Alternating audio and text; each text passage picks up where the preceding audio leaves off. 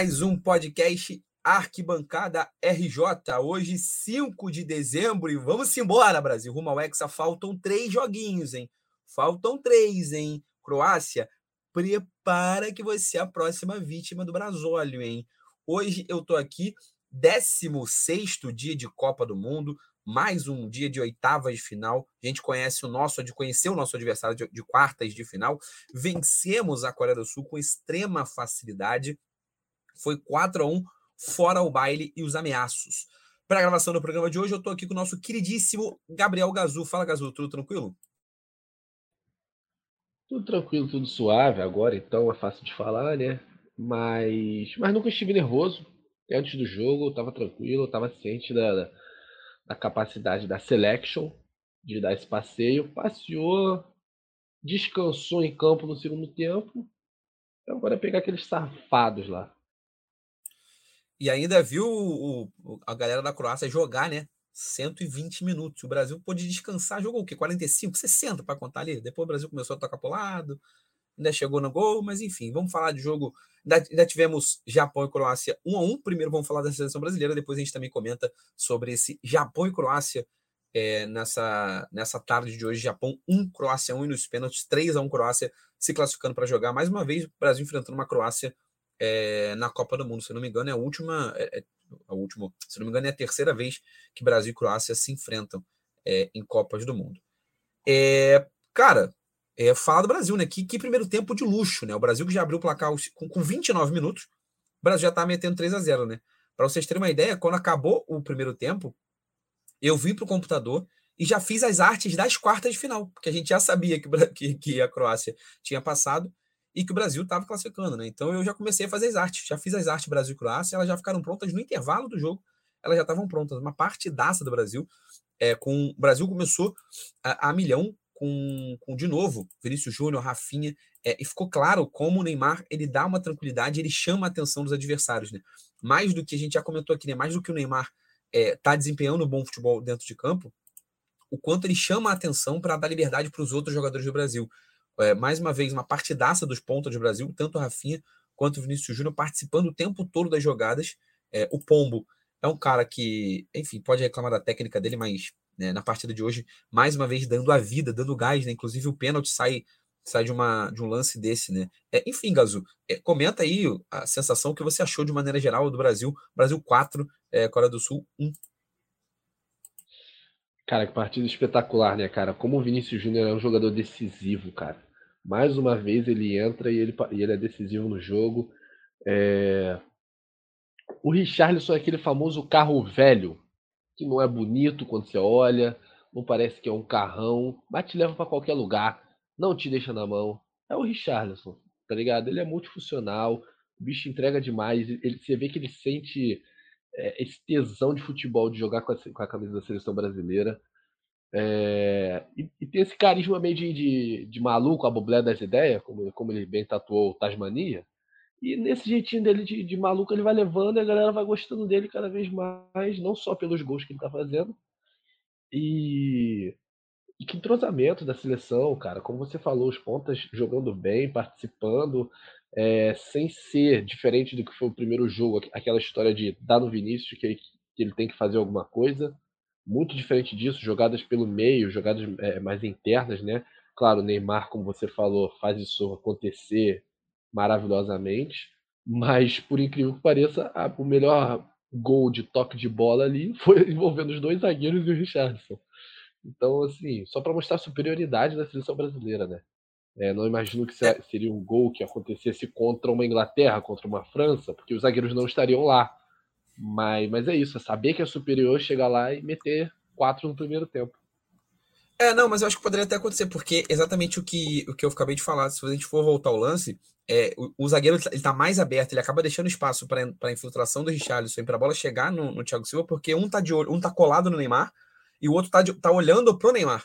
Ele tá com o rosto, com o corpo virado pro Neymar, esperando que a bola chegasse no Neymar. E a bola não vai lá, então acaba abrindo esse espaço para essa infiltração. Exatamente o que é a figura do Neymar. E aí outros nomes é, ganhando força, por exemplo, você tem é, um, um Neymar é, sendo ao concurso, não preciso dar, dar explicações do porque o Neymar chama a atenção da, da defesa adversária. Mas você começa a ver. Mas você começa a ver o Richarlison é, artilheiro do Brasil na Copa. Vai começar a chamar atenção, a galera vai começar a marcar, querer marcar o Richarlison. Aí você tem o Vini Júnior, jogador do Real Madrid, decidindo Champions. A galera vai querer marcar o Vinícius Júnior. Não, não tem como marcar todo mundo, né? É, então o Brasil não. vai vivendo um momento de excelência. O seu Rafinha, mais uma vez, é, hoje deu pena de não ter feito gol, né? Porque mereceu, cara. Outra boa partida, acho que o Rafinha fez um bom primeiro tempo contra a seleção da Suíça, depois caiu bastante, diga-se bem a verdade. É, não entrou bem contra Camarões, mas eu acho que todo mundo jogou mal contra Camarões, mas hoje fez uma partidaça, acho que participou de novo, é, deu assistência no primeiro gol, né? A jogada é dele, a jogada individual, ele dá o primeiro drible depois do passe errado do Casimiro pro Paquetá, ele ainda é, é, dá, o, dá o gás, faz jogada de livre fundo e cruza pro, pro Vinícius Júnior, né? É, eu não sei se. Aqui eu tô vendo na estatística, a estatística deu pro Neymar, né? Porque o Neymar é o último a tocar a bola, né? Na, no gol do Vinícius Júnior, né? Porque ele tenta finalizar, a bola acaba batendo no Neymar. Mas a jogada foi do, do Rafinha, né? Pode não ter entrado pra estatística, mas a jogada foi tudo do Rafinha, né? Então, é, partidaça do Brasil como coletivamente. Acho que isso você destacou muito bem, né? É, o coletivo do Brasil foi o que mais chamou a atenção na partida de hoje, né? Diferente do que a, que a gente reclamou aqui no nosso podcast contra Camarões foi exatamente o Brasil muito individualista, né? O time reserva. Parecia que todo mundo estava querendo mostrar serviço. Todo mundo queria ver a titular e aí ninguém tocar a bola. Martinelli, Anthony, é, todo mundo meio que, ah, deixa eu decidir para eu mostrar serviço. Aqui no, no, no time titular, é, não sei se o Tite conversou com eles, não sei se há uma, uma, uma, conversa, uma orientação diferente, mas um jogo completamente diferente, né? completamente coletivo, de se procurar até o próprio Rafinha. É, na transmissão, por exemplo, o Galvão Bueno falar, o Rafinha não, não pode ficar fissurado em fazer o gol. Em momento nenhum eu senti isso é, as duas jogadas onde ele fez a jogada individual dentro da área e acabou o goleiro defendendo, eu senti que foi a jogada certa. Tanto que quando precisou buscar o passe, ele ainda estava tocando a bola. É, o Brasil muito mais coletivo, coeso, né? É um entrosamento. Acho que o Vinícius Júnior é partidaça, você como falou. Para mim, o destaque de novo do Brasil hoje é o Paquetá no meio-campo. É, o Paquetá vem jogando muita bola e dá uma, dá uma segurança tanto para o Casemiro, para ser o companheiro do Casemiro, quanto para ser o companheiro do Neymar na armação de jogada. Ele está conseguindo fazer os dois papéis muito bem e parece que ele fica numa faixa de campo ali onde os zagueiros não conseguem marcar, nem os meio-campistas conseguem voltar o suficiente para marcar ele também. Então ele fica flutuando ali pelo meio, né, entre, entre o meio-campo, entre a volância e, e, o ataque, né? E tanto que chegou na área é, para fazer o fazer o gol dele, a chapada, um, um, gol é maravilhoso, só vale golaço para o Brasil, né? O primeiro gol já é um belíssimo gol pela finalização do Vini, né? Ele domina, tem a calma, a tranquilidade de, de chapar no ângulo. Depois, o, aí o gol de pênalti, né? Que também acaba sendo uma sacanagem, né? O que o Neymar faz com, com o goleiro, né? O goleiro que tentou meter uma, uma, uma catimba coreana, né? Para cima do Neymar, mas não deu certo. O terceiro gol é, também sai de uma jogada, jogada plástica e o quarto gol é, o terceiro gol para mim o mais bonito, né? Jogada ali entre os, entre os zagueiros, né? Marquinhos para Thiago Silva, é, Thiago Silva para Richarlison. E aí o quarto gol, jogadaço também, gol do gol do Paquetá. É, Gazu, vamos, vamos fazer aquele nosso tradicional votação aqui. A gente comenta mais ou menos a, a atuação de cada um dos jogadores é, que entraram em campo hoje pela seleção brasileira. É, goleiro Alisson, é, vou dar minha nota do goleiro Alisson, depois você entrega a sua. Cara, partida monstruosa do Alisson, tá? Fez pelo menos três defesas absurdas. Pelo menos três. Uma no primeiro tempo, um chutaço é, é, de fora da área, não lembro agora, não recordo agora qual jogador da Coreia do Sul deu um chutaço de fora da área e a primeira foi a primeira defesa dele, né? É lá, acho que eu, lá no início, acho que foi o Huang, chuta lá de fora. Depois, no início do segundo tempo, a defesa do Som. E depois, é, também no, no segundo tempo, também o, o Huang, também um chutaço na, na, pequena área, ali na entrada da pequena área, que ele faz uma defesaça, acaba que a jogada até acaba depois que o jogador da Coreia está impedido, mas para mim, nota 8 pro Alisson, uma partidaça pro Alisson. E para você? Ah, acho que eu concordo. Vamos pichar nesse oitinho aí. Oito tá bom, realmente uma partidaça.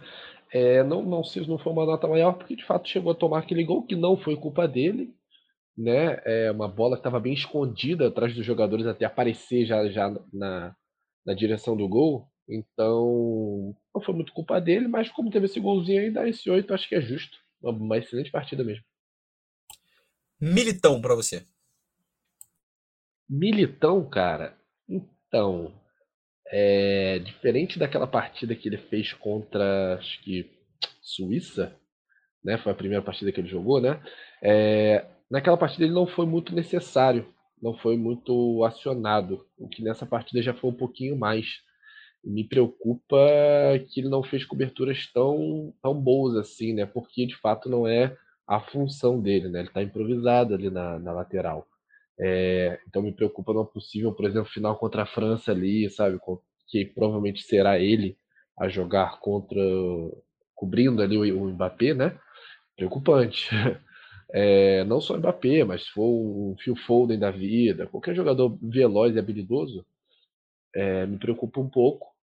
Mas, mas como o coletivo defensivo do Brasil é tão bom, é, não ficou muito é, muito visível essa, essa fraqueza do, do Militão. Mas acho que um 7 aí tá bom, 6,5 talvez. É, eu fecho no, no 6,5 pro Militão. Eu acho que ele foi batido em alguns lances, né? Com, com certa facilidade. É, em algumas jogadas que os jogadores da Coreia do Sul levaram para linha de fundo, ele acabou né, é, sendo, sendo vencido com muita facilidade. É, então, acho, e, sem contar o posicionamento, acho que ele em alguns momentos parecia um pouco um pouco perdido na hora do posicionamento, o que para mim acabou até atrapalhando o Marquinhos, porque sobrecarregou um pouco o Marquinhos quando a Coreia do Sul vem para cima. É, em alguns poucos momentos, é bem a verdade, o Brasil, o jogo é condicionado pela goleada do Brasil, isso é inevitável, né? não tem como os jogadores jogarem fingindo que não está 4 a 0 né? Mas acho que acabou sobrecarregando o Marquinhos pelo lado pelo lado direito. E aí com isso já passa a nota para Marquinhos, acho que exatamente por esse sobre, por essa sobrecarga, é, apesar de ter aparecido no ataque, boa movimentação ali do Marquinhos na hora do, do gol do Brasil. É, ele trava uma bola excepcional nessa defesaça do Alisson dentro da pequena área. Ele trava uma bola que é excepcional ali. O jogador já estava impedido, já seria, não seria validado se fosse gol, mas ele trava assim, tinha caído no chão, né? Sensacional, mas eu acho que nota 7 para o Marquinhos para você. Cara, eu acho que pela, pela visão de jogo na, naquela jogada do gol do Richarlison. Vou dar mais uns meio ponto aí para ele, porque aquilo, aquela jogada foi realmente muito bonita, foi um gol excepcional. Então vamos de 7,5. Vamos ser bonzinho hoje, vitória bonita. Justo. E aí, falando do gol, para mim, Thiago Silva, nota 8 para o Thiago Silva, líder da defesa. É, realmente vem fazendo uma ótima Copa do Mundo. O Thiago Silva, capitão, líder, organizador da defesa. Apareceu no ataque hoje, dando uma das assistências é, eh, para o gol do, do Richarlison. Então, para mim, nota 8 para Thiago Silva na partida de hoje. Sim, concordo plenamente. Uma, jogada, uma, uma do Richarlison ali, né? Que, que é um passe de, de meio campista ali, de armador, nato, né? Se fosse o Neymar fazendo aquele passe ali, é, a galera ia bater palma e falar, nossa, como é gênio o Neymar, etc. E, e, não, não mudou muito a qualidade do passe, né? É, e realmente vem fazendo uma boa Copa, vem tendo uma postura bem madura. Né? O Thiago Silva ficou com essa visão no público de, de ser o cara que é o chorão e etc. E ele vem é, meio que para mudar essa visão dele, né? Acho que se, se, o Brasil de fato conquista o Hexa, vai ser um cara que vai ficar marcado assim, como, como um excelente jogador, um ídolo da, da seleção brasileira. É, pela lateral esquerda, Danilo, é, também foi uma partida ok, né? Foi pouco, foi pouco acionado, é óbvio, o Brasil sabe. É, acho que faz parte do, do esquema, e, e, e o fato da, das lesões, elas preocupam, obviamente, mas o fato do esquema do Brasil não utilizar muito os alas é, laterais é, para ir para além de fundo, eles são mais construtores por dentro, acho que facilita o Danilo estar tá jogando ali, né? Porque vai ser um construtor, a única coisa que vai mudar é a perna. Né? O lado, em vez de ser um cara dominante com a perna esquerda, vai ser um cara que vai trazer mais para dentro, em vez de jogar mais para fora do campo, né? Então, acho que vai mudar um pouco disso, o que dá até mais é, é liberdade para o Vini Júnior ficar mais aberto na ponta, né? Porque não vai ter um lateral esquerdo querendo, querendo cruzar, por exemplo, ali o tempo todo. Então, achei uma partida segura. Vou botar aí um, um, um, seis, um sete, sete, sete, um nota regular, nota sete para o Danilo. Perfeito, concordo plenamente. Acho que também não está na, na, lateral direita, né?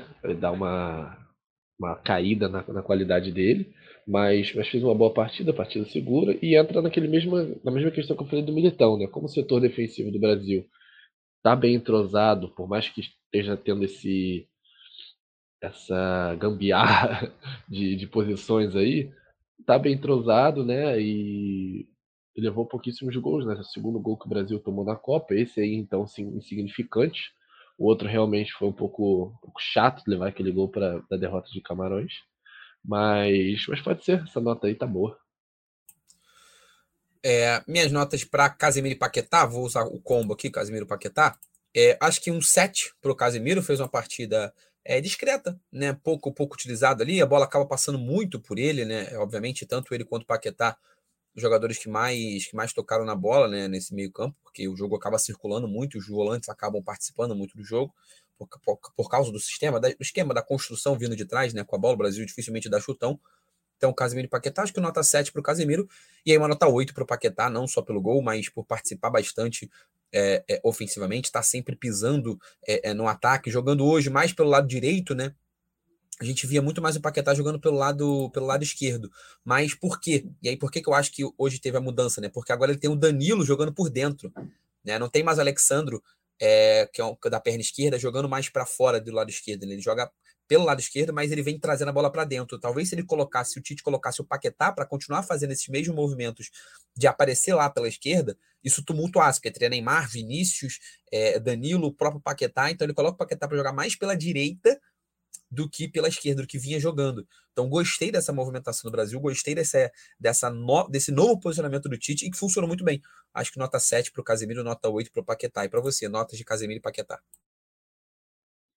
Ah, pode ser, acho que se 7, 8, sim. É, é aquela questão que a gente tá falando sobre o Richardson mais cedo, né? Cada vez mais que esses caras da frente começam a se destacar, outros que não são tão visados dentro de campo, a exemplo do Paquetá, acabam passando despercebidos e têm essa oportunidade de chegar em, em posição de, de, finalizar, como foi o, o, caso do último gol, né? Tipo, todos esses caras estão sendo marcados e o Paquetá surge lá de trás já correndo para emendar na finalização.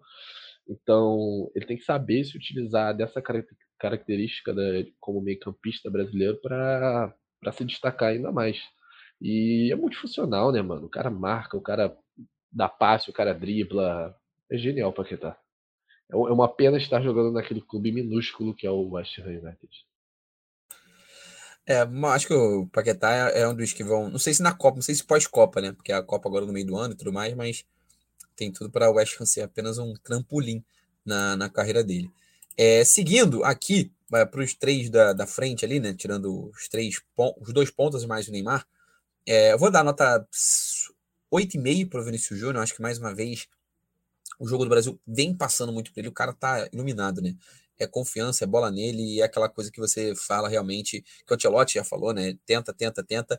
É, e importante sempre pontuar, né? Aquele Vinícius Júnior que não sabia finalizar, né? O que muita gente dizia que não sabia finalizar, e que de fato, né? A, é, é, o ponto negativo que ele tinha era a finalização, principalmente lá nas temporadas que ele teve com o Zidane, no Real Madrid, é, não existe mais, né? Aquele Vini não existe mais, né? Obrigado, Carlo Ancelotti, né? É, porque a finalização hoje demonstrou calma e, e, e técnica, né? Para ele conseguir tirar do goleiro, ele sabia que ia ter um monte de zagueiro na frente, ele ainda dá a chapada para tirar dos zagueiros.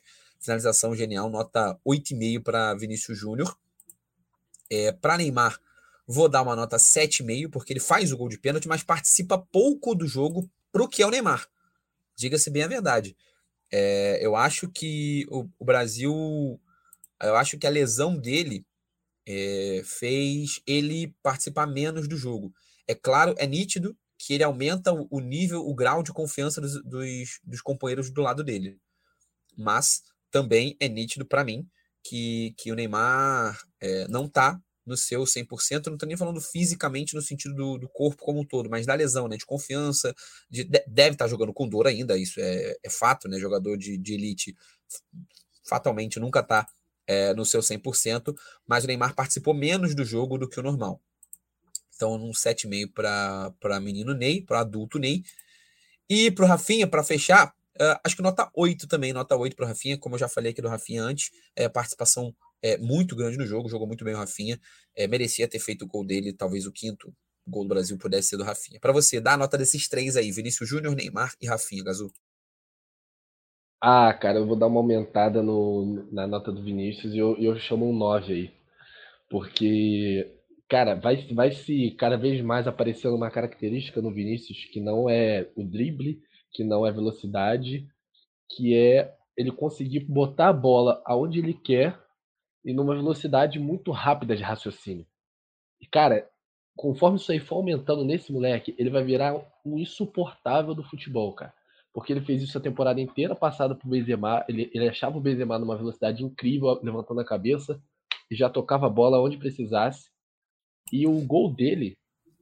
É possível, que ele, É, não, é possível que ele vire é, cada vez mais o cara das assistências, né? Sim, exato. E, e, é lindo a forma como ele dá assistência, cara. E, e, o gol dele parece um passe. Parece um passe. Parece que ele vê uma, uma brecha de um, de um companheiro que ele precisa passar, mas na verdade ele está chutando pro gol. E, e o passe do Paquetá também é maravilhoso, porque ele tinha o quê? Uns quatro jogadores ali já dentro da área, onde ele poderia tentar esse passe. O jogador mediano simplesmente ia jogar ali dentro da área e se pipocasse um gol, tá ótimo mas ele visualiza o Paquetá vindo lá de trás e faz um passe com cobertura, mano. É, é assim, é absurdo o que ele tá virando como jogador. Então, por isso eu dou essa nota 9. É, Neymar, concordo com você. Acho que ele não tá. Não que ele esteja é, mal fisicamente para estar jogando, né? Senão não estaria jogando. Acho que a galera tem a responsabilidade disso. É, mas acho que tem esse medo de se, de se levar ao limite e ficar fora dos próximos jogos. Isso, porra, é, o cara é um ser humano, ele vai ter esse receio. Então não vai tentar chamar tanto o lance físico para cima dele, porque ele não quer que os caras cheguem forte nele. Mas, mas a tendência é que no próximo jogo já esteja um pouco mais recuperado e comece a voltar mais a esse estilo Neymar que a gente já conhece. Então, e acho importante, ele, e acho ele, não, desculpa interromper, é, só acho uhum. importante uhum. ele ter jogado 80 minutos, né? que mostra que não é não, não tá mal o suficiente para ah, ser poupado, né? Tem que jogar e 80 minutos jogados mostra que, enfim, vai estar em campo no próximo jogo e, e é isso.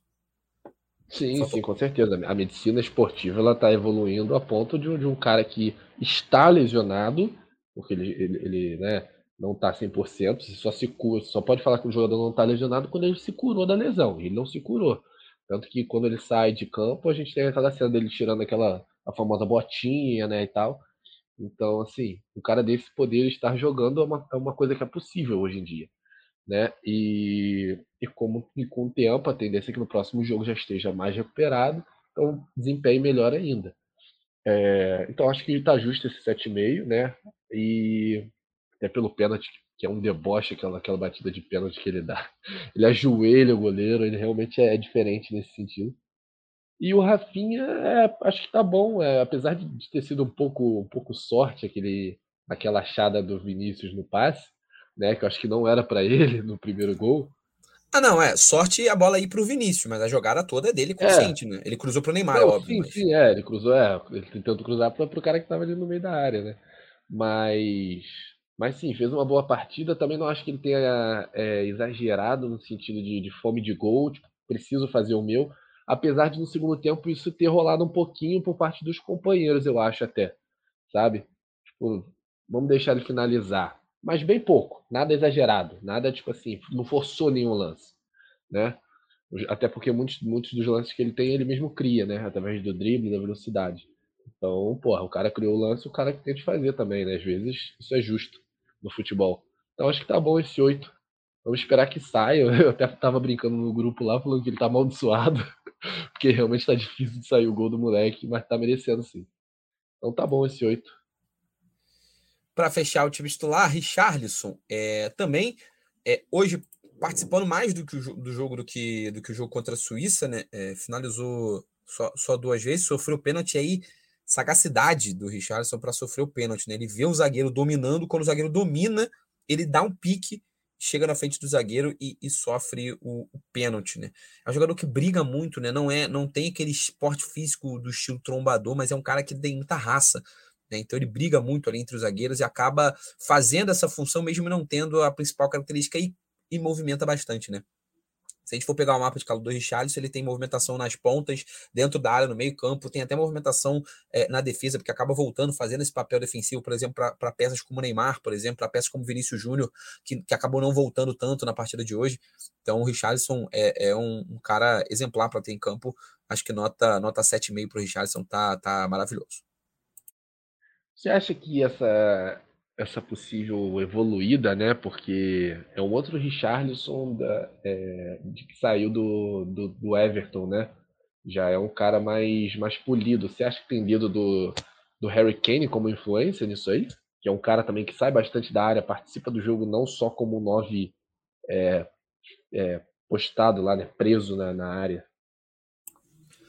Cara, eu acho que tem, eu acho que tem, e principalmente do, do Antônio Conte, né? Do, do técnico, né? Porque quando o Richardson vai para o Tottenham, né? Lembra, o Tottenham joga, jogou a última temporada com o Son, Kane e o Kulusevski na frente. É, muito se dizia que o, que o Richardson ia brigar pela vaga com o Kulusevski, né? Que seria que é o ponta pelo lado pelo lado direito. Então muita gente achava que ia ser Kane, Son, Richardson ou Kulusevski brigando ali para ser o trio de ataque. E quando chega o, o Antônio Conte, no primeiro momento, ele até briga em algum momento com, com o Kulusevski, mas depois o Conte começa a colocar os quatro juntos em campo né? Os, os quatro fazendo quarteto. Então, fazendo, jogando, o, o Tottenham jogando um 4-4-2. Então, com Son, Kane, não sendo o, centro, o centroavante, e sim o Richarlison. Então, para ele caber nesse esquema, ele precisa, ele precisa se movimentar bastante. Então, acho que sim, acho que tem a ver com estar com, com tá jogando com, com o Harry Kane, de observar a própria movimentação do Harry Kane, né? De, estar tá jogando do lado, né? Então acaba que se complementando, né? Então, meio que o Tottenham hoje joga com dois centroavantes, mas na verdade com nenhum, né? porque ambos vão podem aparecer com meia, ambos podem vir armando, ambos, ambos podem cair pela ponta, que é mais ou menos o que o Hurricane vem fazendo na seleção inglesa, né? Vem fazendo na, na Copa do Mundo, inclusive o líder de assistências é, da seleção inglesa. Então acho que sim, acho que com certeza tem a ver com, com o fato de estar jogando com o Hurricane no, no Tottenham, sim. Mas é isso. E pelo, pelo belíssimo gol, acho que também cabe a nota 9, até um 9,5 aí para ele pela, pela participação que teve no jogo, principalmente sem a bola, né, cara? é um jogador muito, muito valioso para o Tite, cara. Acho que de todos os desfalques que teve, se a gente perde o Richarlison, por exemplo, seria um desfalque assim, absurdo. É, seria absurdo pela, pela fase, né? Três gols em Copa do Mundo não é para qualquer um. E, e pela, por isso que a gente falou assim, esse trabalho sem bola. É, para fechar, vamos vou de combo aqui de todos os reservas, tá? De uma vez só, e aí você vai daí também. É, cara, todos os reservas eu vou dar uma nota bem padrão mesmo, assim, porque é, acho que tirando o Gabriel Martinelli, pouco, pouco eles a, a participaram do jogo. Acho que o Bremer foi até relativamente bem ali, seguro, acho que pela, pela, pelo posicionamento, né? O Brasil acabou jogando com três zagueiros em um determinado momento. É, ficou uma dúvida, eu queria ver até um pouco mais, né? Do Brasil com três zagueiros. Não sei se, se foi algo que o Tite, provavelmente não, né? É, deve ter treinado ao longo da semana, mas queria ver. Queria ver mais do Brasil com três zagueiros é, achei, achei interessante. Ele acaba adiantando um pouco o Daniel Alves, jogando com três zagueiros ali, né? Recuando um pouco o Gabriel Martinelli. Enfim, achei, achei interessante. Queria ver mais do Brasil. Dar uma nota 6,5 para todo mundo, tá, Gaso? Porque ninguém. É, é, o Brasil já entrou meio, meio, meio sonolento ali e tudo mais. É, tirando. Tirando o Gabriel Martinelli, como eu tinha falado, nenhum outro participou muito do jogo. O Rodrigo também, ali, porque estava na frente e tal. O Daniel Alves quase fez um gol, né? Quase fez um gol de vôlei, mas acho que nota 6,5 para todo mundo tá de bom tamanho. Sim, concordo, concordo. Também não teve muito tempo, né, e jogo para eles aparecerem, né? E acho que interessante de visualizar nesse jogo foi que as substituições do Tite, por já estar com uma vantagem tão larga, foram substituições da defesa e o Martinelli ali, né? Mas o que nos outros jogos tinha sido diferente, né? Ele tinha basicamente trocado as peças todas do ataque e do meio de campo. Então, vamos ver o que ele vai fazer no próximo jogo, cara. É muito curioso pensar como vai ser o jogo do Brasil quando pegar uma seleção que seja também ofensiva, que saia para o jogo, né? Porque até então, na Copa foram quatro jogos, quatro jogos onde o Brasil era superior e tinha que propor jogo e propôs o jogo, né? É, claro que Camarões conseguiu derrotar a gente naquela bolinha safada lá no final do jogo, mas também tem toda a questão de ser reserva, etc, né? Então, vamos ver como é que o Tite vai mexer quando se encontrar com uma seleção desse porte. Eu acho que hoje o encaixe de jogo era, era muito favorável ao Brasil, porque a Coreia dá muito espaço, dá muita liberdade é, nas costas dos zagueiros, né? Porque é um time que, que não se defende muito. Não, não, não só na questão da qualidade, mas não se defende muito pelo sistema de jogo, né? A Coreia é, do Paulo Bento é moldada a, a controlar as partidas, a tentar controlar as partidas ofensivamente. Tanto que a gente até comentou lá no nosso pré-Copa do Mundo de que, de que queríamos ver a Coreia fora do cenário asiático. É, e aí, mais uma vez, é, aconteceu o que a gente previa, né? É, lá no cenário asiático, a Coreia domina. Fora do cenário asiático, a falta de qualidade ou o desnível técnico entre ela e as, e as, melhores seleções do mundo acaba causando isso, acaba causando goleadas. No amistoso foi 5 a 1 Brasil, agora na Copa 4 a 1 Brasil de novo. É, talvez não tivesse pego lá uma, uma um Portugal reserva, talvez nem tivesse é, nessa nessa segunda fase, né? É, acabou que, enfim, mérito dela ter conseguido vencer Portugal, né? Portugal não tem nada a ver com isso, mas, mas acho que foi muito mais um acaso dessa seleção coreana tá nessas quartas de final do que ser de fato uma seleção que vem jogando bem como outras, como por exemplo, como o próprio Japão, como Marrocos, como a Suíça, do clássico do Brasil, acho que essa sim jogou bem, enfim, a gente vai falar isso mais para frente, mas acho que foi muito mais é, o, o, acaso da Coreia, é muito mais é, incompetência de Gana e de Uruguai, e acabou sobrando no colo do, do, menos incompetente, que foi a Coreia do Sul, de ter conseguido, de ter dado sorte também no sorteio, né, de ter pego Portugal para ser o último jogo, né, como eu falei, Portugal nem Coreia tem nada a ver com isso. Para fechar, é, do lado da Coreia, falar um pouco da, da Coreia nessa Copa do Mundo, né? Acabei já, emendando um pouco nesse, nesse assunto. É, uma Coreia que acho que vai ficar como lição essa ter passado de fase, né? É, eu acho que, enfim, a gente até comentou como na, no programa de ontem, eu e o Guilherme a gente estava gravando, né? Como para a seleção australiana foi foi de ontem, né? De anteontem, né? O jogo da Argentina, Argentina e Austrália é, como foi maravilhoso para a Austrália ter colocado o nome na história do país. É a melhor seleção, é a melhor, melhor, melhor geração é, em termos de resultado do futebol australiano. Não é a melhor geração em termos de resultado da Coreia do Sul, mas é a melhor Copa da Coreia do Sul, fora aquela jogou em casa. Então, acho que fica como lição aí para a Coreia do Sul. Quem sabe é, investir mais em, em um jogo mais defensivo, um jogo mais opções de jogo né, para talvez, quando enfrentar uma seleção com uma qualidade muito superior, saiba se defender com mais qualidade e seja um pouco mais competitivo nesses, nesses confrontos. Beleza, Gazu? Algo a acrescentar de Brasil e Coreia do Sul? Uh, rapaz, não sei. Vamos ver como é que vai ser esse, esse próximo jogo do Brasil, né? Vai ter um tempo de descanso é, ok, né? São acho que quatro dias pequeniníssimo, né? Vai ter terça, quarta e quinta. Já joga sexta de novo, meio-dia. É, sim, mas, mas digo no sentido de que já é maior do que o último intervalo, né? Que foi entre o último jogo já. do Camarões e esse. Sim. É, e o jogo não foi tão, tão, tão pegado, pegado né? quanto foi o, os últimos jogos, e principalmente como foi o jogo da Croácia, que jogou 120 minutos. Isso faz muita diferença na Copa do Mundo. É, mas vamos ver, acho que o próximo jogo vai ser um jogo muito interessante de assistir para o Brasil, porque a Croácia tem um meio de campo muito forte ali com o Modric é, como, como principal peça, é, mas que não é um desconhecido dos jogadores do Brasil, principalmente do Casimiro, né, que, que acho que vai ser um cara muito importante no próximo jogo. Já conhece o estilo de jogo do Modric. É, e vai ser um jogão, cara, tenho certeza disso. Vai ser um jogão, não é uma seleção que é boba, mas também não é uma seleção que está em seu melhor momento. Seu melhor momento foi em 2018, isso já passou. É... Mas foi bom, cara. Foi muito bom essa vitória desse, desse 4x1 para dar uma recuperada na confiança, né? Fazer quatro gols em um tempo só não é mole. É... Queria mais gol? Queria. Acho que todo mundo queria mais, mais um, dois gols aí pelo menos. Mas, mas para quem quem está acompanhando bastante a Copa inteira, é, ver que é muito bom você ter um tempo de jogo também inteiro, basicamente, sua seleção descansando em campo, que é o que, que aconteceu é, no, no segundo tempo. É, é tempo de, tempo de recuperação da Copa tem sido muito curto, né? Tempo de recuperação da, muito, da muito. Copa é muitos, muitos jogos em cima do outro. Né? Algumas outras seleções reclamando desse tempo, desse calendário apertado da, da Copa do Mundo. E uma Croácia, aí já vou pegar esse seu gancho é, para falar do jogo de mais cedo, tá? De Japão e Croácia. Uma Croácia que enfrenta dificuldade para inchar o seu camisa 9. É, a gente vê hoje na escalação croata, por exemplo, ele escalou Bruno Petkovic, atacante do Dinamo Zagreb da, da própria Croácia. É, e foi mais uma mudança de centroavante, né? Já jogou ali o, o Livaia, já jogou o Kramaric, que agora está jogando de ponta. Entrou durante o jogo o Budimir, jogador do Sassunia. O Livaia, jogador do Hajduk Split da Croácia. É, então a Croácia tem essa dificuldade de achar esse camisa 9, que, ou seja, de fazer gols de uma maneira geral. Quem vem pegando esse protagonismo é o ponta esquerda, o Ivan Perisic, jogador da Internacional de Milão.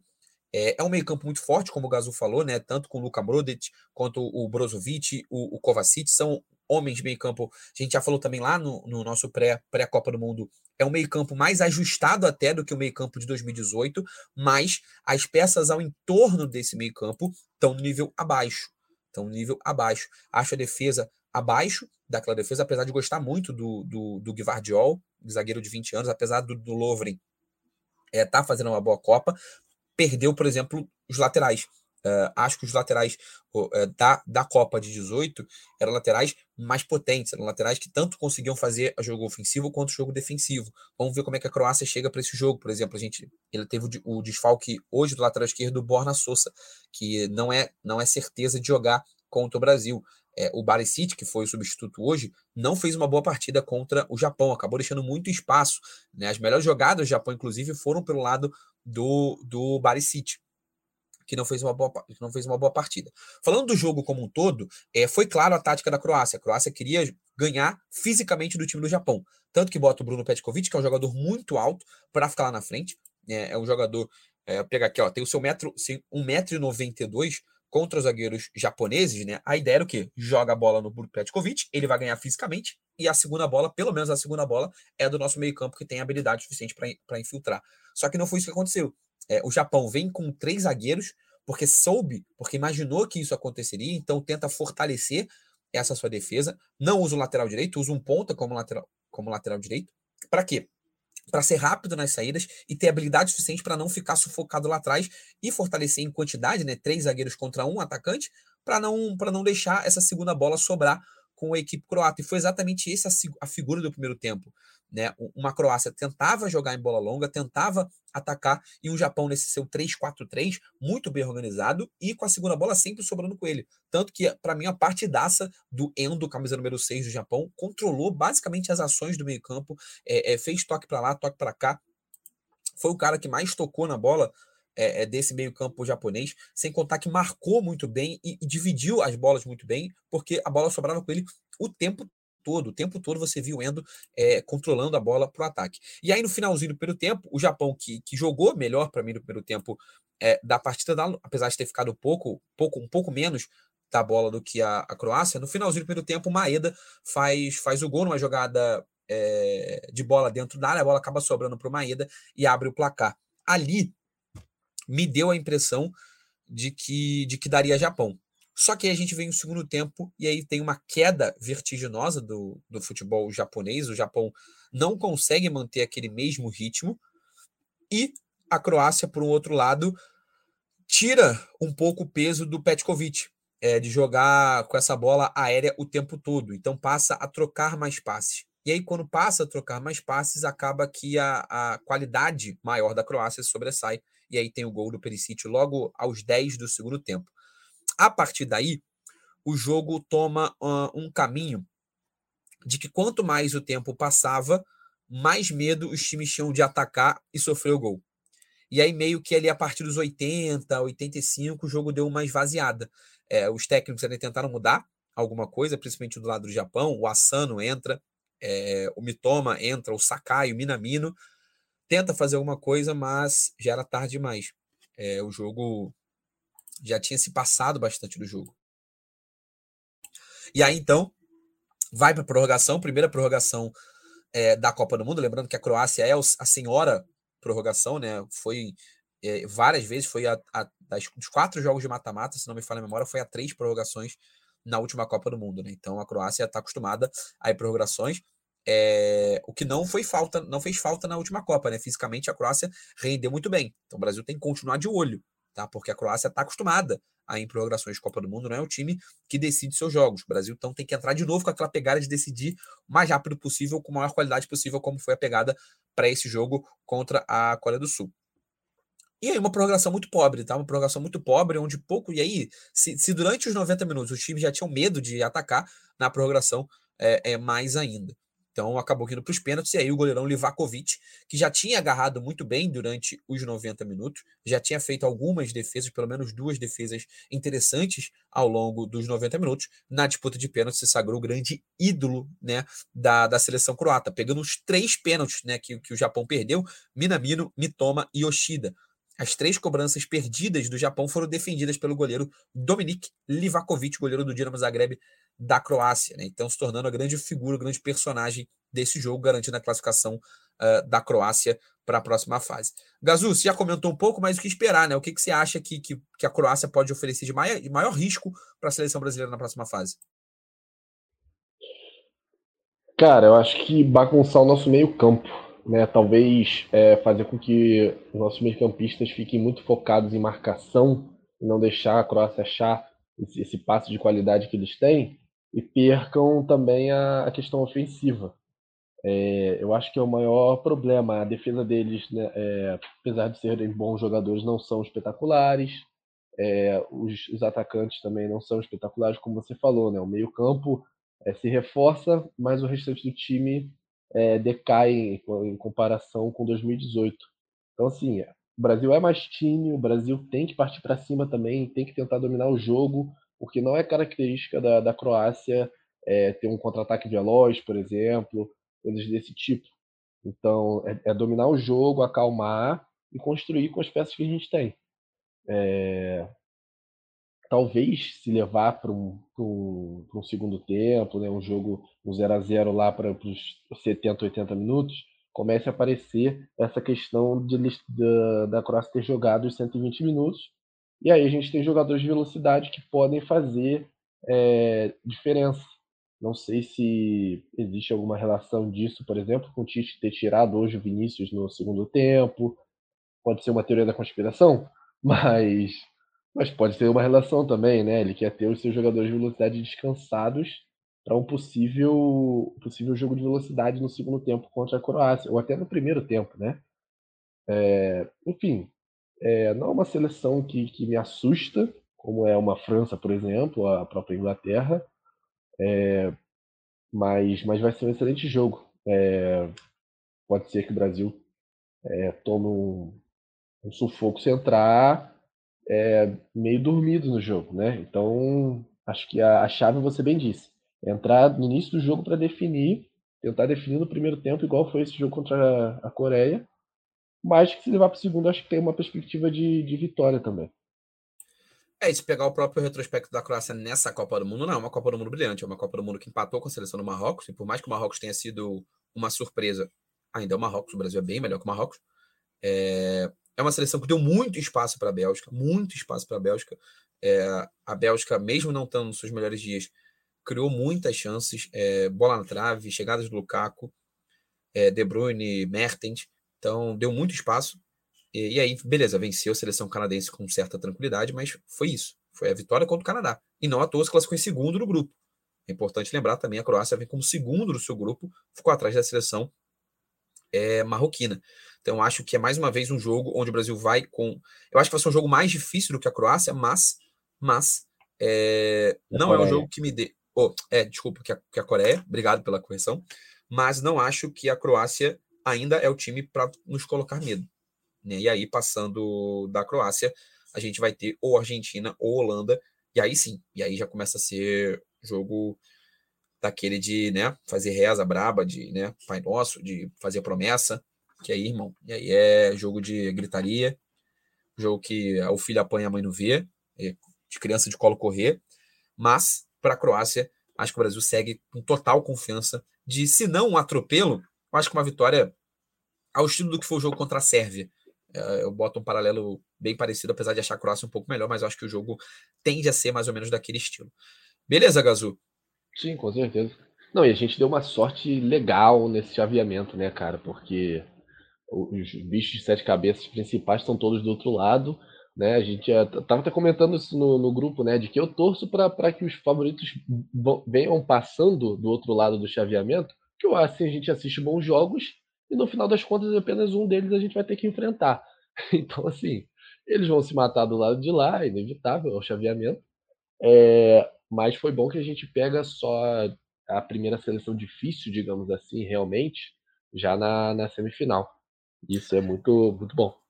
Já com os motores aquecidos, né, para chegar na semifinal e ter. Exatamente. Para o dia de amanhã, vamos fechar rapidinho aqui. A gente tem Suíça e Portugal, Marrocos e Espanha. Uh, vou palpitar aqui, óbvio que a Copa do Mundo, pelo menos até, até antes das oitavas, ela estava dando um monte de zebra, né? Nas oitavas acabou que não teve nenhuma zebra até agora, né? Passou que era favorito. Mas eu ainda há, ainda tenho esperança, ainda há de ter uma zebrinha. E eu vou apostar que essa zebrinha vai vir amanhã. Né? Obviamente que é o último dia de oitavas final. Cara, sem muita convicção, eu vou apostar que vem duas zebras por aí. Tá? Uh, apostaria em Marrocos, passando, aí é muito mais torcida, tá? e aposto em, em Suíça. A Suíça foi fazendo uma baita de uma Copa do Mundo. Perdeu o Brasil num gol. Diga-se bem a verdade, o Brasil não joga bem contra a Suíça, né? Mas, e uma baita Copa do Mundo a Suíça vem fazendo. Então, acho que vai dar Marrocos e Suíça na, na próxima fase. Seus palpites, Gazu? Olha, cara, realmente eu acho que existe essa possibilidade, mas os nomes nas, nessas seleções da Espanha e de Portugal, os nomes assustam, sabe? Quando você pega individualmente é, os jogadores, por exemplo, principalmente acho que de Portugal, cara, é, é muita discrepância, é muita qualidade. É, a questão é que não vem jogando encaixadinho como time, né? E mas é, eu acho que a gente até comentou um pouco sobre isso em outro episódio também, né? Mas pode vir a acontecer. E se vier a acontecer, e é o que está é o que tá, é, se projetando nessas oitavas, né? De não ter não ter zebras, é justamente por isso. Os times estão tão conseguindo se, se encaixar um pouquinho mais. E acho que se Portugal encaixar, por mais que a Suíça seja uma seleção ok, né? Até, não, não consegue segurar, não. Não digo de, de Cristiano Ronaldo, digo de Rafael Leão, digo de Bruno Fernandes, Bernardo Silva, é, Cancelo. Esses caras são, são de uma qualidade extrema. É... E é óbvio, se o Cristiano também quiser, se decidir jogar, irmão, esqueça também. É... Agora, do lado da Espanha e em Marrocos, é, a Espanha tem uma tem o seu motor, digamos assim, é, muito muito nas costas do Pedro e do Gavi, que são garotos, né? E acho que se não se sentirem pressão, por exemplo, se não não conseguirem fazer uma boa partida, acho que a Espanha tem problemas aí. Então, entre um jogo ou outro, eu diria que a zebra pode é mais provável de acontecer na, no jogo do Marrocos e Espanha. Então vamos e tem uma... Marrocos aí. É, eu ia falar, eu ia falar isso. Marrocos, para mim, é assim, é a maior torcida que eu tenho é, é o Marrocos, né? Que fez uma baita primeira fase. Mas o que eu ia falar que você passou por cima, acho que é, acho que é isso do Pedro e do Gavi, e não só do Pedro e do Gavi, mas como o sistema como um todo, né? A, a Espanha se mostrou vulnerável quando o jogo saiu do controle dela, né? É, tanto contra a Alemanha quanto o Japão. É um time que precisa muito estar tá dando aquele, aquela toqueira né, o famoso tic-tac, saiu dessa toqueira por algum que por algum momento que seja, virou um jogo de trocação, por exemplo, a Espanha sente muita dificuldade. E o jogo do Marrocos é exatamente o jogo de trocação, irmão. O Marrocos sabe que é pior ofensivamente, ofensivamente não, tecnicamente como um todo, irmão, e vai para trocação, irmão. Marrocos é ligação direta, é bola na, no, no Ziek, vai para dentro, é Hakimi ofensivo para um lado, é Mazraoui pelo outro.